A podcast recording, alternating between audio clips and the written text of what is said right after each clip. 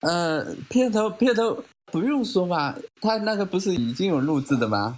哦，好好，我就说，呃，大家好，欢迎收听，我们又回来了哈。然后说第二期我们来聊聊自恋，然后好，那我们都准备好了。生活不太美好，你也不想烦恼，鸡汤总没带勺，道理都像洗脑。欢迎收听由鸡汤心理学家陈海贤、洗脑心理学家李松蔚和人类的好朋友张春联袂主持的《心理学你妹》。大家好，欢迎收听《心理学你妹》第二期。大家好，我们居然没有跟大家永别，我们又回来了。今天我们的主题是来聊聊自恋，因为上一期的主持表现不够好，所以我已经下岗了。这一期由孙卫来主持，好，欢迎主持大人孙卫先生。啊，大家好，此处应该有掌声。有有有。好，嗯，我们已经开始了自恋性的氛围了。我想先解释一下，我们为什么要谈这个话题哈。如大家所知，在上一期的节目当中，我们表达了这个节目会做砸这样的一个预期，我们还跟大家道了永别。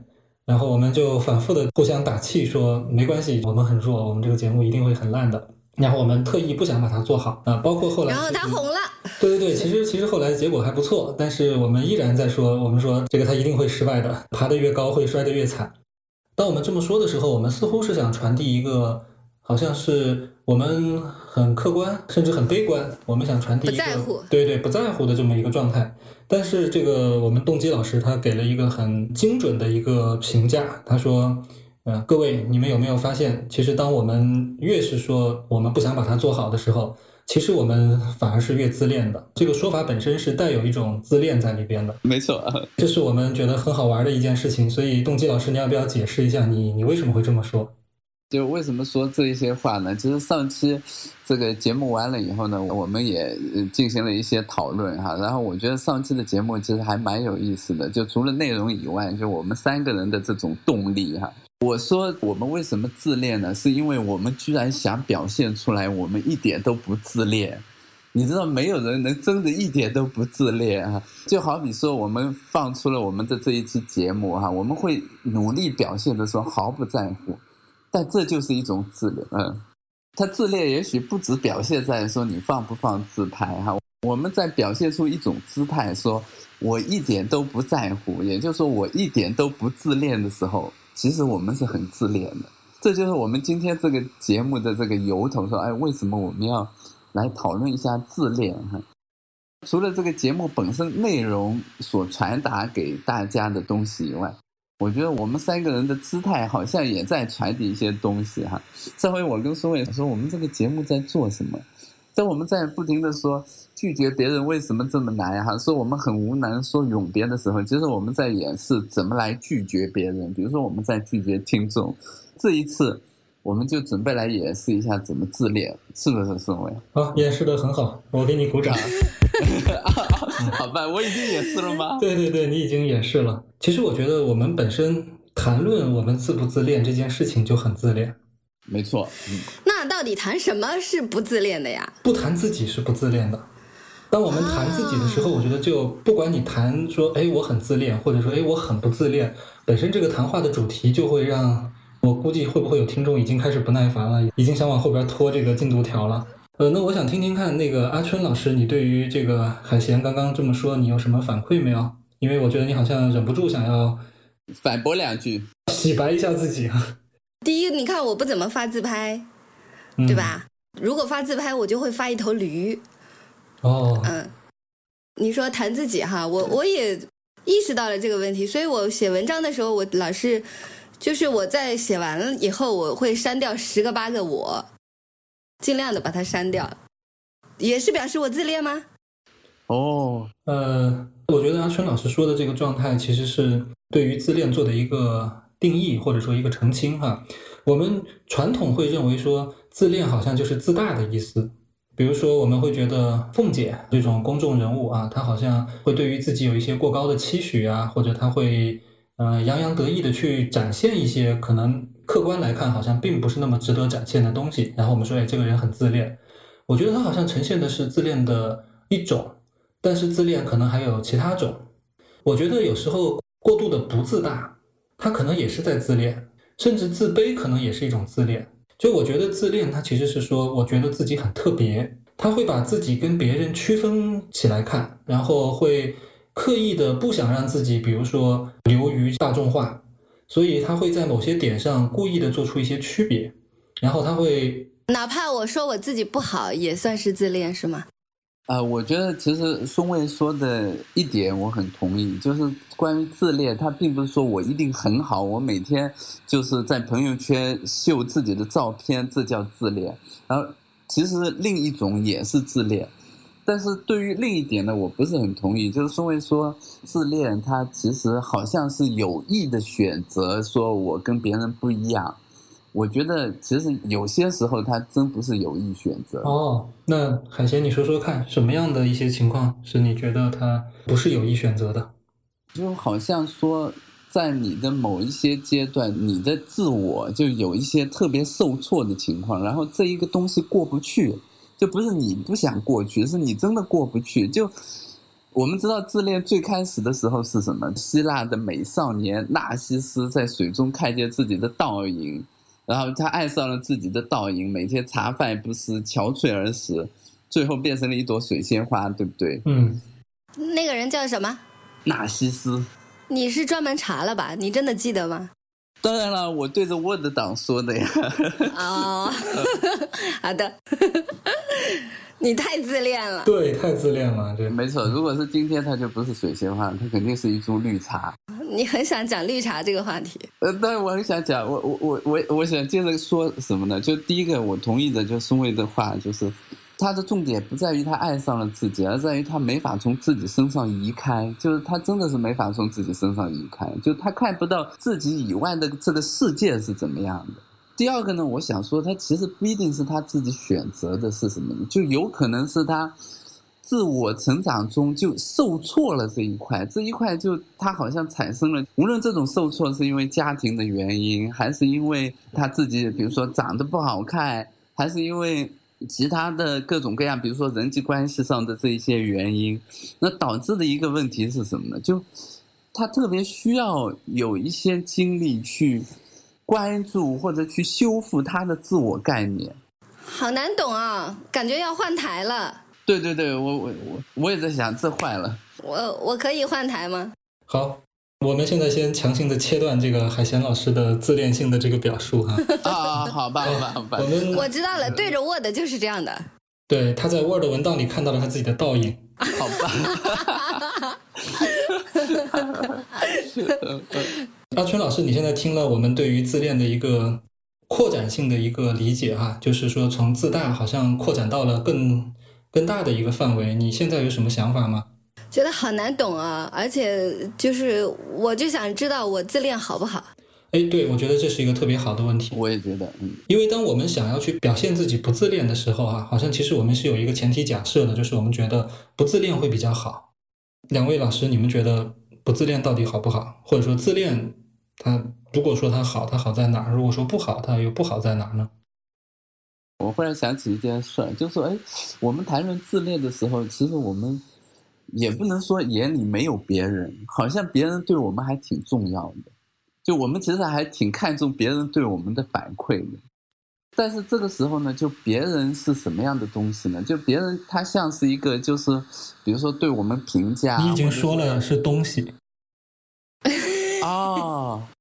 对别人对我们就 啊，我也有这个感觉。对他不是一个活人，或者说别人的情感，我们其实并并不是那么关注。它是一种很抽象的，就就像一面镜子一样。没错，其实你说纳西斯他对着那个水看自己倒影的时候，那个时候他其实也是在想，我在别人眼中是什么样呢？是对他可能觉得自己很美，又或者可能觉得自己不美。但是在那个瞬间，其实他的那个别人只不过是他脑海当中虚构出来的一个看着他的一双眼睛，所以别人是一双眼睛，我是这么认为的。呃，他重点不在别人是一双眼睛，重点在于说，对于一个自恋的人来说，他其实没有办法去关注别人他是怎么样的，别人他的情感、他的内心世界、他的想法，他所关注的别人其实还是自己。我觉得那个刚刚海贤做的一件事情，其实可以让我们看到自恋和不自恋的一个区别哈。他说他呃为了准备这个节目，他已经在这个 Word 文档上边就是做了一些这个储备。我只做了一个储备，就是少年纳尔西斯的这个故事。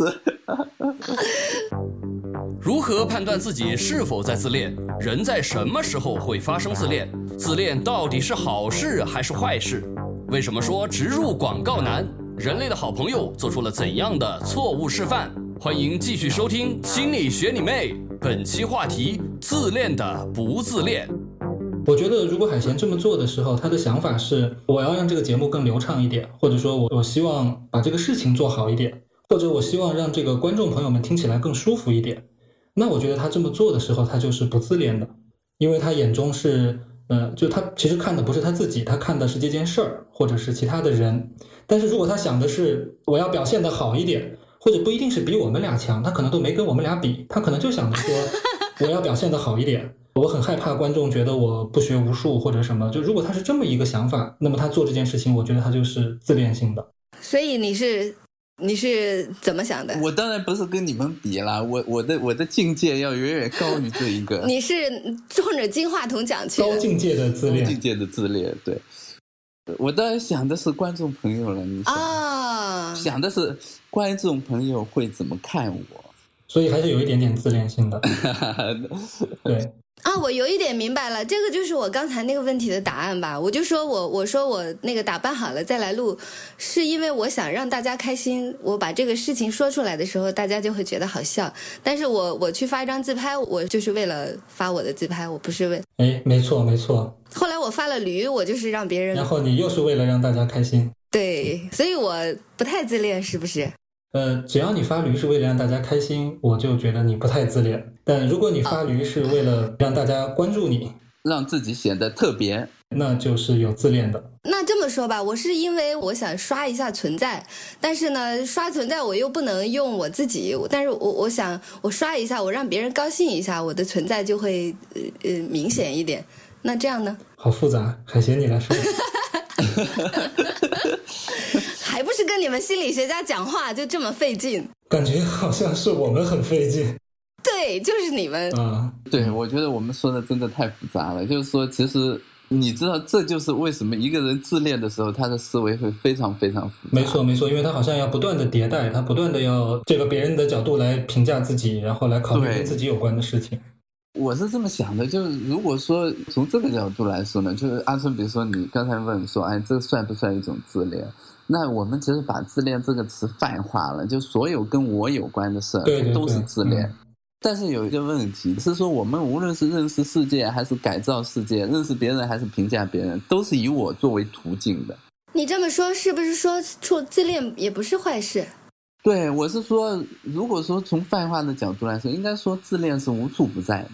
那我们为什么会觉得自恋是坏事啦？对对对，我觉得我们终于回到了刚刚的主题上，主持人找到了存在感啊。我们的主题是自恋到底是不是一件坏事？是怎么开始变成坏事的？我觉得自恋至少有些方面不是一件坏事，就是在。比如说你的一个工作环境，然后这个工作环境中你其实并不那么快乐，然后外界同事，呃，各种各样的人对你有各种各样的要求。这个时候，如果你没有自我，就你不知道说啊，我要遵循自己的内心需要的时候，你就会成为这些外界指令或者外界要求的一个推动的一个人。我好像觉得我们隐约在谈论拒绝这个话题。拒绝其实跟自恋是蛮有关系的，就说这个是，其实我们一直都没有跑题。真的吗？李宗伟，你是不是在推脱？作为主持人，你也失败了。有道理，嗯，那下期就你了，阿春哈。我觉得海贤说的是很对的，嗯，就是它有它的好处。对于环境来说，就如果你完全没有自我，你就有可能成为这个环境的奴隶。奴隶，你就完全被环境推动着，你没有自省的能力。这个时候，你也没有自恋。但是这个时候，你是一个非常被动的人，你不知道自己要去哪。如果在这样的时候，我觉得自恋就开始有作用了，就他好像在说：“哎，我自己很重要，我的内心的世界，我的要求，我想去的地方很重要。”没错，这我觉得这个时候自恋它就会成为一个好处了。没错，我就可以拒绝了。所以我们其实可以堂而皇之、理直气壮的自恋，对吧？或者说适度的自恋。是是是是，啥叫适度的？对我现在就在想，其实自恋有的时候是会给我们的生活带来妨碍的。比如说我，我经常会遇到这样的情况，就是说很很多人会告诉我，呃，他们比如说在一个社交的场合当中啊，他们听到有其他的人在笑，然后这个笑声呢就会让这个人觉得很紧张，特别是异性，呃，一个小女孩她看到两个男生呃看了她一眼，然后这两个男生开始转过头去笑。那么他们就会觉得好像他们是在笑我，然后可能就会让这个人就整个很紧张，或手足无措，或者比如说他在一个课堂，在一个场合会议里边，他发言之后被别人批评啊，说刚刚说的哪个地方是不对的。其实我们我们刚刚的谈话当中一直都有这个过程哈，就是说我不同意你的某个观点，但是对于有的人来说，好像这个就会特别的严重，就是发生了这件事情，他好像就面红耳赤，他觉得是自己这个人遭到了否定，而不是说。那个观点被否定了，然后他就会感觉特别的不好。这种情况是不是可以说，诶，他肯定也是自恋的，对吧？那这种情况里边是不是可以说自恋其实也是不好的？另外一个方向就是，比如说我哈，如果别人这样笑我，我会觉得你好傻。我就比那个感到别扭更自恋，对不对？但是这个时候会帮助我呀，我不在乎他这样笑我，而且我还在这个时刻，我觉得你才是那个傻的，然后我可以说下去。哎，也就是说，其实同样是自恋，有的自恋是可以帮助到人的，然后有的自恋是可以妨碍到人的，对吧？因为刚刚那个真的是很多人会告诉我，甚至还有一个专业名词叫做匹诺曹综合症，就是说有的人被一被笑了之后，他就会变得像一个提线木偶一样，他整个人就呆掉了。这种人，他是不是这个自恋就是有害的？我觉得这种自恋是有害的，就这种。所以这个时候解决的办法就是要再自恋一点，觉得你们才是傻的，对吧？感觉正在往凤姐的路线 转移。以我的自恋程度，我已经跟不上阿春的思路了。那咋办？那我插广告吧，我都准备好了。好好好，我们让阿春自恋的发一段广告。哎，我那首诗你广告很多哈。对对对，哎，张春才华大过天。嗯。那哎，什么锦绣文章怎么说来着？我忘了，怎么办？赛神仙。呃，锦绣文章像神仙，要问每天看几遍，就是每天三句半。说完了。应该是要问何时看最惬意？每天。啊，对对对，就是呃，重重读一遍，阿春你重读一遍啊，呃，不是不是，让阿春重读一遍，这个广告太好了，来来，阿春你重读一遍。不行，我已经忘了。阿春的自恋不足以支持他，对再再读一遍了。对，我已经嗯垮了。那阿春，你觉得你垮掉的这个部分，是因为你太自恋了，所以你垮了呢？还是你觉得你自恋的不够，所以你垮了？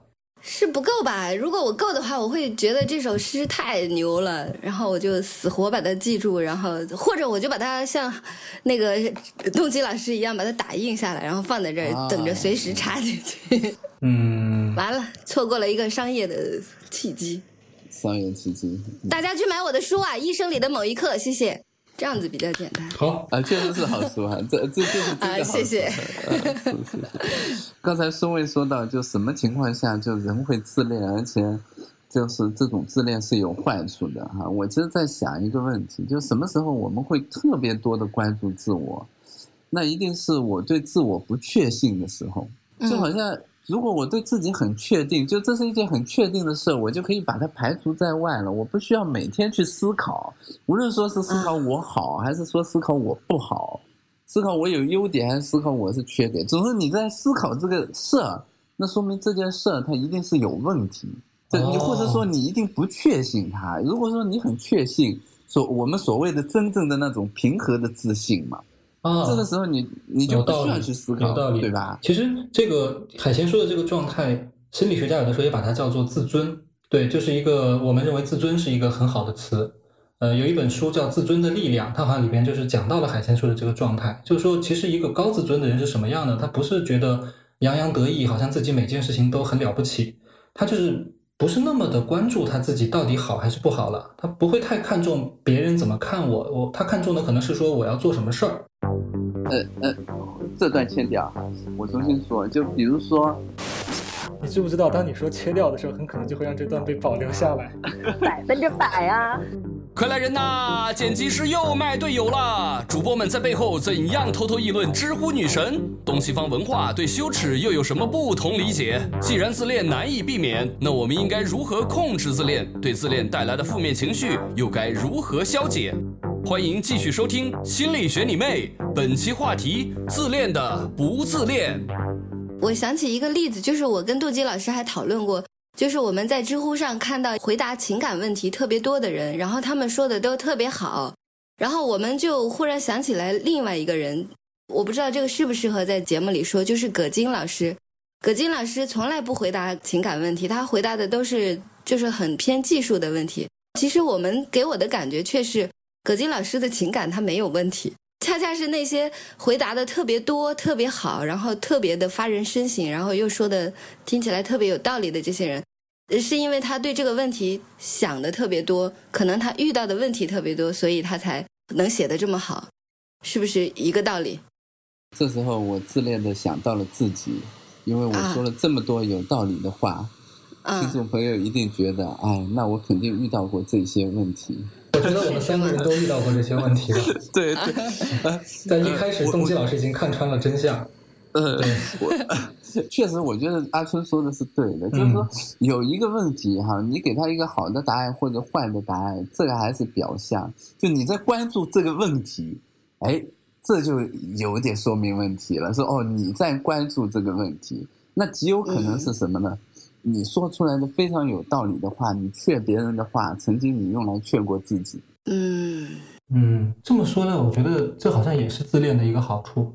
对啊，因为我对对我对自己关注的很多，然后我好像就可以以自己为一个材料，然后让我去理解很多别人。对对，哎，这就是为什么心理咨询师有时候需要一定的自恋。对，但是如果自恋太多了，好像也就不行了，因为有时候可能别人跟我是不一样的，但是我还是在以自己的这种对自己的理解去理解别人，是以己夺人。对对对，这个好像就过了。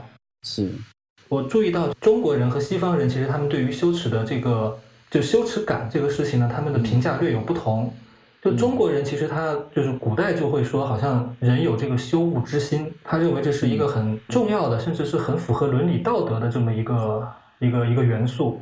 就他会觉得对，没错没错，它是道德发展的基石。所以我们会觉得这个人知羞耻，它是一个褒义词。如果说一个人不知羞耻，是在是在对贬义。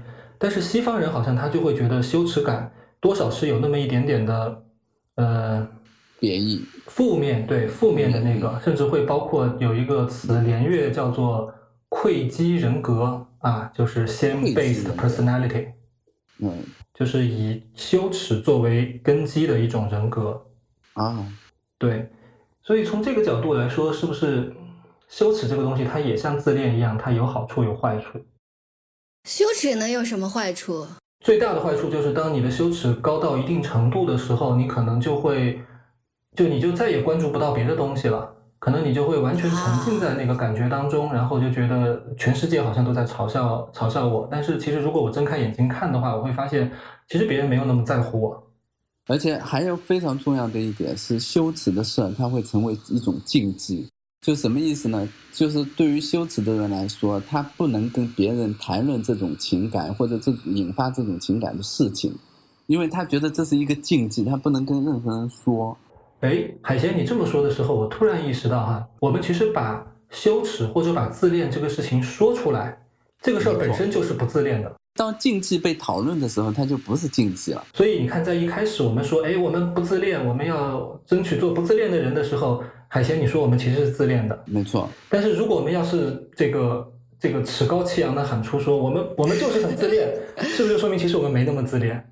呃，我觉得大家还是挺自恋的。哎，对，但是你这么说，其实就让我觉得我们不自恋。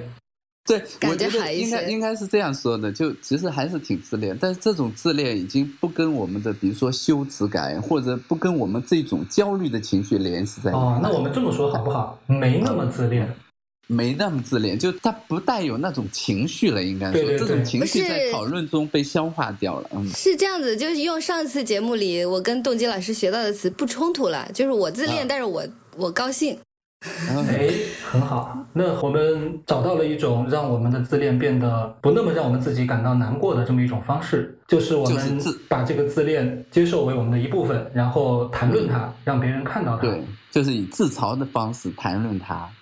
就好像我有羞耻的感觉，但是我把这个感觉谈论出来、暴露出来，它就会没错，让我对于这个感觉的处理好像就变得更从容一些。对，而且它所带有的这种情绪就变淡了。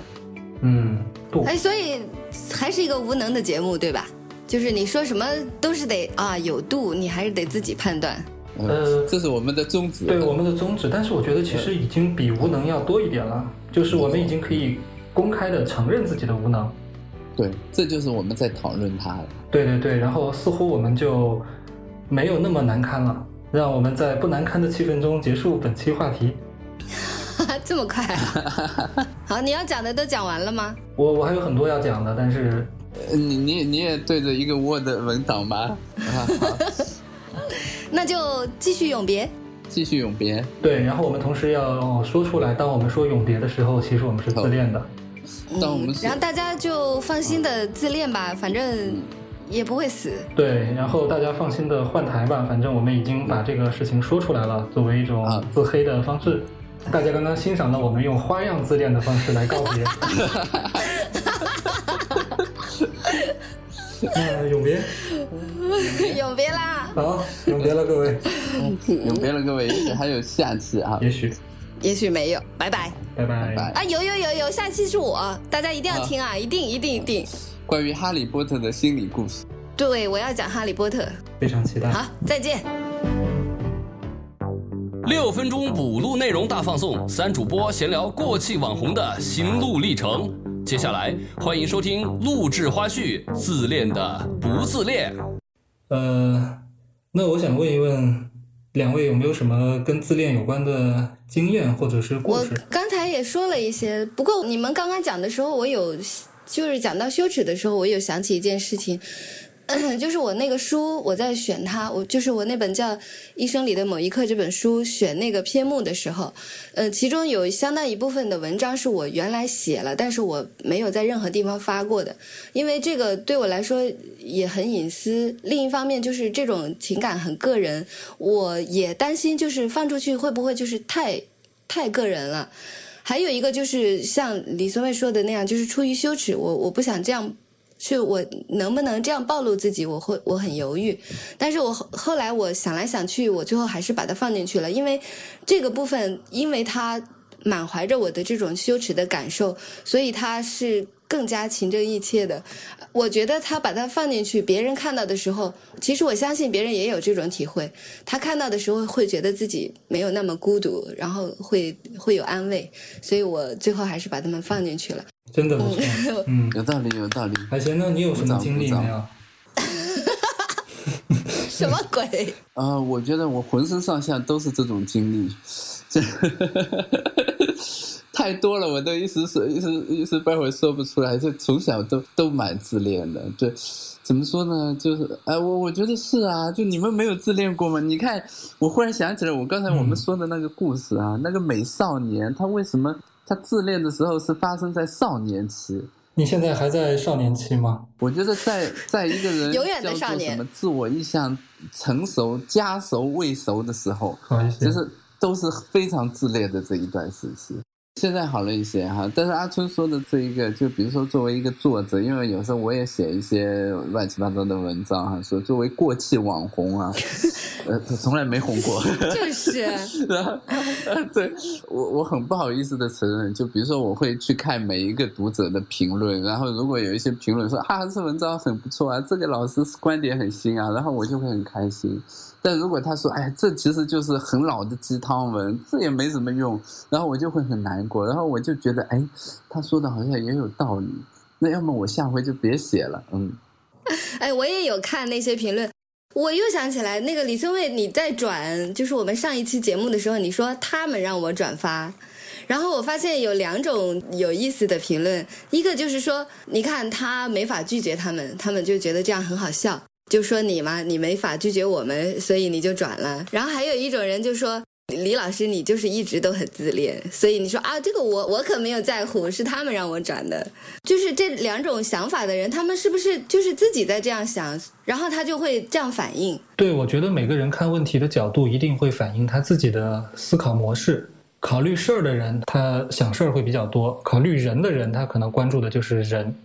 不过，我觉得这一部分读者还是洞察了孙卫自恋的心态。我觉得怎么说呢？他谈不上是洞察，因为太明显了。对对对，我觉得他他更多的是他用他的角度来描述我的这个自恋，但是我觉得我的那个自恋可能比他们描述的还要更深。那你到底多深？我想想有多深啊！其实刚刚阿春你在说你不怎么发那个自拍的时候，我心里边在想的是，我也不发自拍，但是这句话我从头到尾我不会说出来。那就是更深。到现在这一刻，我把它说出来了。对我，我其实是，就你看，我不说这句话，好像显得我没那么自恋，但是我事儿是这么干的，就我也我也不这么做。而且你连说都不说，对对对，我连说我都不会说，因为我觉得我一旦说出来，大家就会想，哎，他确实长得不好看。所以大家就是要放心的说，放心的说，你关注自己没有错。对，放心的说，然后如果你实在不想说也没事儿，反正有我给你垫底。没错，对你再也怎么样也不会比李松蔚更自恋的。哎，你终于喊出这句话了。你这个自恋狂魔。哎，好。啊，我觉得，我觉得苏苏卫说的自恋就是把这种深深的埋在心底了哈。对，或者说就是把自己尽量的藏起来，藏到一个不可见的这种程度。这个其实是跟我的我的职业的那个习惯有关嘛。就是我我特别希望自己变成一个像是镜子或者是什么的东西，它它没有什么人格或者是自己的这种好恶偏向在里边。呃，就是我有点羞耻，对对，我有点害羞，所以我我一定要找一个理由了。啊，那你又可爱了一点，好好好，谢谢谢谢。对，就我我觉得有点像那个神秀还是谁说，呃，身如菩提树，心如明镜台，对吧？时时勤拂拭，莫使有尘埃。就我觉得我自己好像也还在这个层面上，我希望自己尽可能的干净，尽可能的没有这个所谓的我执。那，我写过一篇文章，我说其实这种特别希望没有我执的心态里边，才是一种最深的我执。说到这里，我们再补录一段哈，就是我我觉得这段节目比较乏味的这个部分，我觉得我们可以把它说出来。就是动机了你你刚才说的那一段我听不懂的那些词。不，我我是想说，就是就是节目录到现在啊，就是假装我们前面没说过那些话，我就说节目录到现在，我觉得其实我们的格局好像还有点小，有点像是螺丝壳里做道场。对，我觉得这种感觉就像是自恋人会产生的感觉，所以我们其实又表演了一遍自恋，对吧？对，就自恋的人他产生的感觉就是这样，就是说他在一个很小的地方围绕着自我这一点东西，然后自己跟自己玩。如果我们的观众还能坚持到这个部分的话 对你们要明白，其实我们是一片苦心，对，好感动，太自恋了，好感动，对，让我们没有到这个程度。好，我们我们就到这儿，好，嗯，好，嗯嗯。